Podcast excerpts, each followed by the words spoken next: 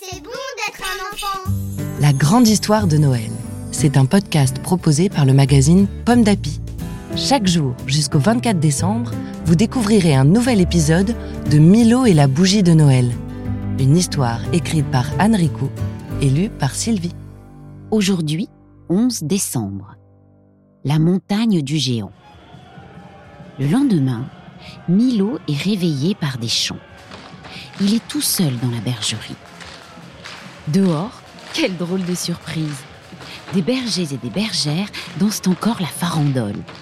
Et au milieu du troupeau, Milo voit Bertie avec croc-croc sur son dos.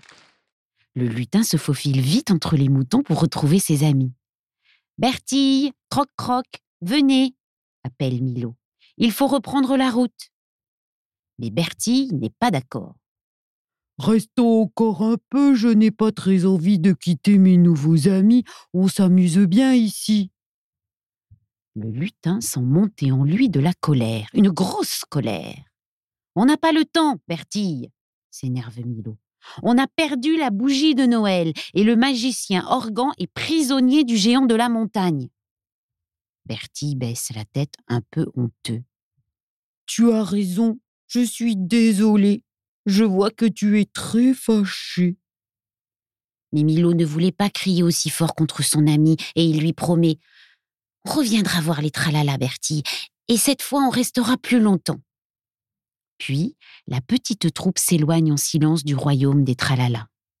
Soudain, Croc-Croc se met à pousser des petits cris. Regardez, regardez là-bas Oh, comme c'est beau s'exclament d'une même voix Bertie et Milo. Entre les nuages, ils viennent d'apercevoir au loin la montagne du géant. Recouverte de neige, elle scintille sous le soleil. C'est là-bas que les trois amis doivent aller. Maintenant, au dodo, et demain tu retrouveras Milo. Merci d'avoir écouté cet épisode de Milo et la bougie de Noël.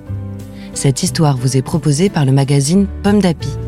Une histoire que vous pouvez découvrir dans le numéro de décembre 2021.